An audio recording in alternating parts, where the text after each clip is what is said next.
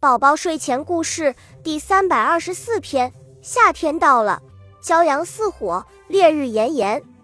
小青蛙说：“太热了，太热了，我要跳进池塘里去避暑。”小泥鳅说：“太热了，太热了，我要钻进泥浆里去避暑。”小蜗牛说：“太热了，太热了，我要缩进壳里去避暑。”小蚂蚁哭着说。